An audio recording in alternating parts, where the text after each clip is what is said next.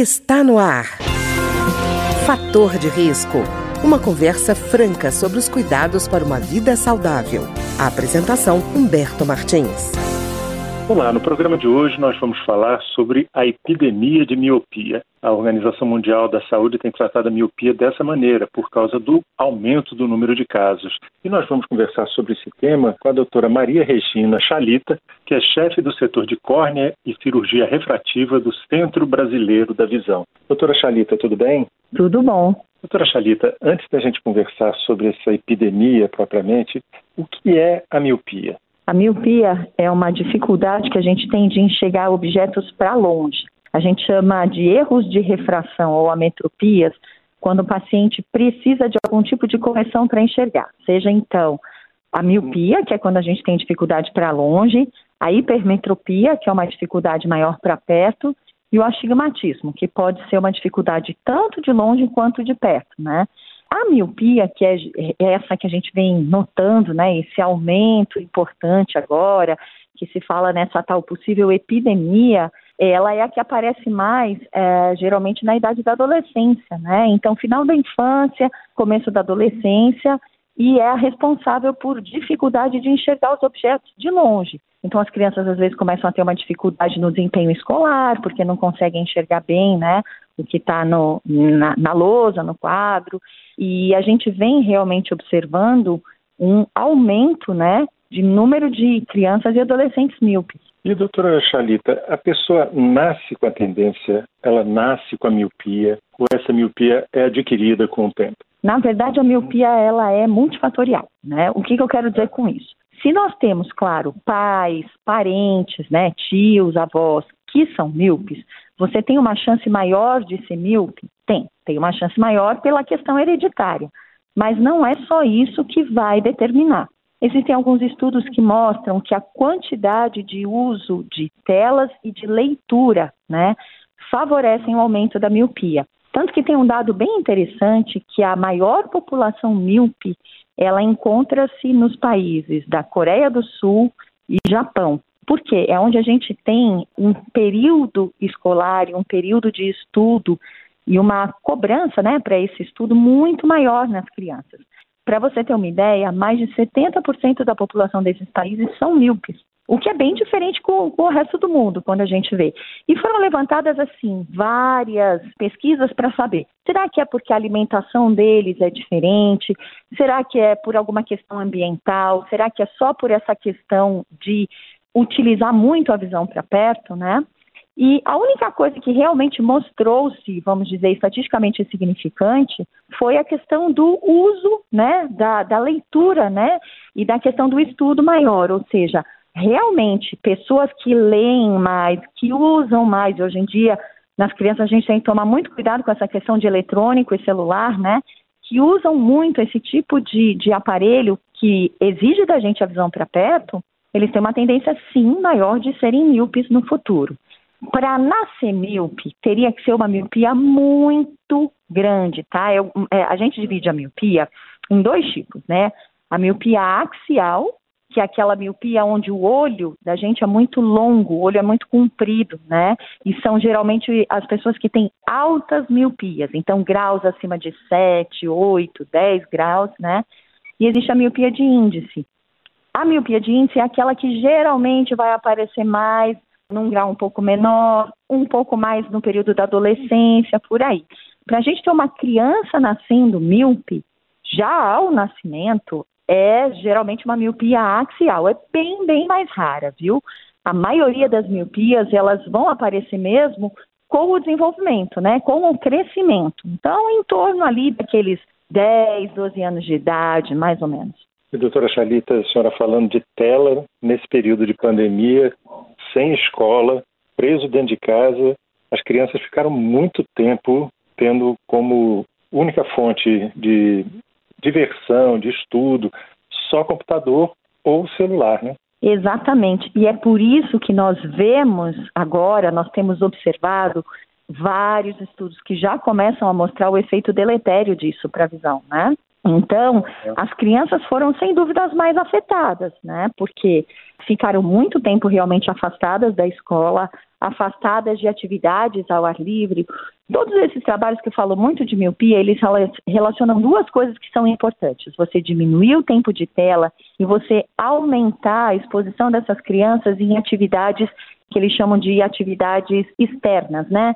Nessa questão das telas, no período da pandemia, a gente vem observando já estudos mostrando um aumento da incidência de miopia em crianças e adolescentes no período de muito estudo online, né? As crianças ficaram então o tempo inteiro já ah, com estudo online no computador e depois disso, o período que elas passavam para se divertir, elas continuavam confinadas em casa, então era ou videogame, ou tablet, ou computador o tempo inteiro.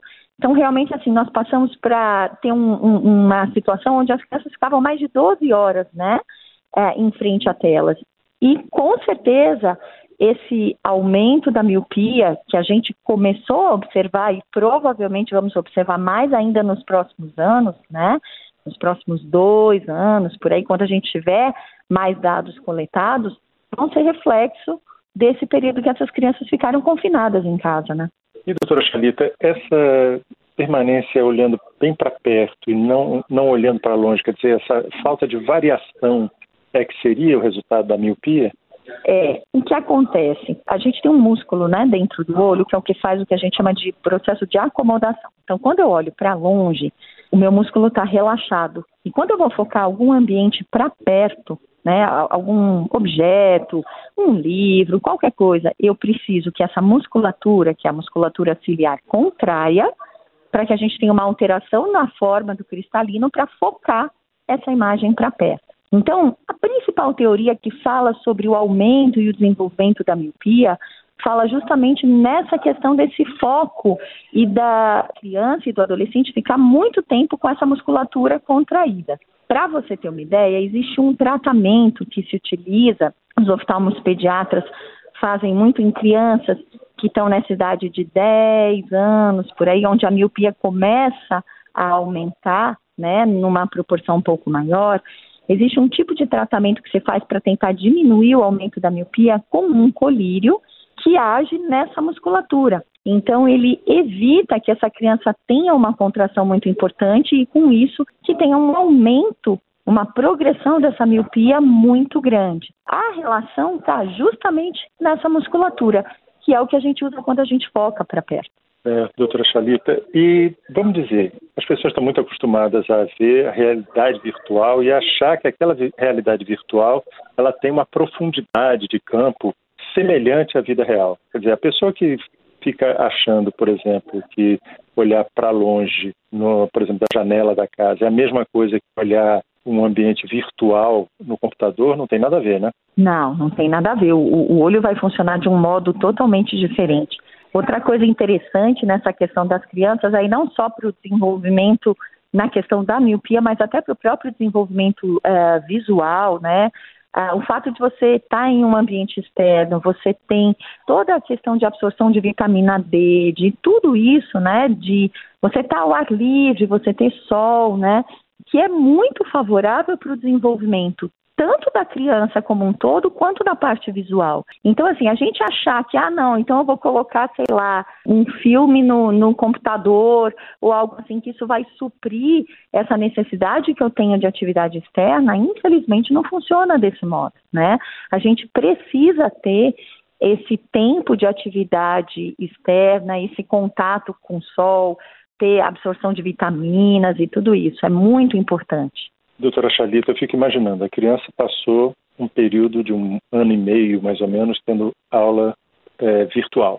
É, então ficou com essa concentração num, numa visão bem próxima, né? De repente ela vai para a sala de aula, volta para o presencial. Eu imagino que agora sim é que deve estar começando a sinalizar os casos de miopia, né? Sim, por dois motivos. Porque, na verdade, imagina uma criança que, vamos até é, supor que ela já fosse desenvolver uma miopia, mas ela estava no ambiente dentro de casa. Aonde? O computador está ali pertinho dela, a televisão, vamos dizer que está, sei lá, uns dois metros do sofá ou algo assim. Você concorda que para essa criança começar a perceber que ela está tendo alguma dificuldade, o grau dela de miopia já vai ter que estar tá maior do que a hora que eu ponho essa criança sentada numa sala de aula e ela está sentada mais lá no fundo e ela precisa enxergar o que a professora está escrevendo na frente. Né? A distância é muito maior do que uma distância que geralmente a gente tem em casa. Então, muitas vezes, a criança nem percebe que estava tendo alguma dificuldade. Aí, quando chega na hora que volta para a escola, tem que sentar um pouco mais distante, a professora escreve ou vai mostrar, às vezes, uma apresentação, alguma aula uh, expositiva, que mostre slide, alguma coisa, a criança tem que ler de longe, aí que ela percebe que ela está tendo uma dificuldade, né? Então, são duas coisas aí para a gente pensar. O primeiro, realmente, porque teve essa tendência, né, de ter um aumento da miopia por é, muito tempo de, de tela, mas também pela questão que, como a criança estava confinada, ela não chegava a se expor a situações em que ela tinha a visão dela mais para longe testado. E aí tem uma coisa bem interessante que a gente sempre comenta com os pais de criança, né? Eu ouço muito no consultório os pais perguntarem assim: ah, doutora, meu filho senta muito perto da televisão e aí agora a gente trouxe no médico e viu que ele está míope. Então foi a televisão que fez mal, né? A gente tem muito essa, vamos dizer, essa lenda urbana. Na verdade não é isso. Na verdade, o que eu sempre oriento os pais é: seu filho está sentado no sofá, que é uma distância normal. Você percebeu que ele vai e senta lá perto da televisão. Se você fala para ele, filho, volta e senta mais para trás, e ele fica, isso às vezes é mais um hábito, criança que, sei lá, gosta de deitar no, no tapete para ver a TV em vez de sentar atrás, tudo bem. Agora, se você percebeu que seu filho chegou perto da televisão, você colocou ele para trás e ele voltou de novo, essa criança está chegando perto da TV porque ela já não está enxergando bem, né? Uhum. Então, é uma, é, é uma coisa muito importante que a gente sempre fala para os pais. Percebeu que a criança chega muito perto do computador, da tela do computador, debruça demais quando vai escrever alguma coisa. Você coloca ela na televisão para sentar no sofá para ver TV e ela chega pertinho, ela não fica, é porque essa criança já está mostrando sinais de que está com dificuldade para enxergar para longe. E aí é quando a gente tem que levar no oftalmologista para poder fazer um exame completo e ver se ela realmente vai precisar, se ela está míope ou não, e se ela vai precisar de óculos. Tá ótimo. Eu queria agradecer então a doutora Maria Regina Chalita, que é chefe do setor de córnea e cirurgia refrativa dos TBT, do Centro Brasileiro da Visão, e conversou conosco hoje sobre essa chamada epidemia de miopia, de acordo com a OMS, a Organização Mundial da Saúde. Doutora Chalita, muito obrigado. O prazer foi meu. Obrigada. O programa de hoje teve trabalhos técnicos de Ricardo Coelho. Se você tem alguma sugestão de tema ou comentário sobre o programa de hoje, basta enviar uma mensagem para o endereço eletrônico programa fator de risco, tudo junto, arroba gmail.com. Até o nosso próximo encontro. Fator de risco, um programa com dicas para melhorar a saúde. Uma produção da Rádio Câmara, transmitida por emissoras parceiras de todo o Brasil.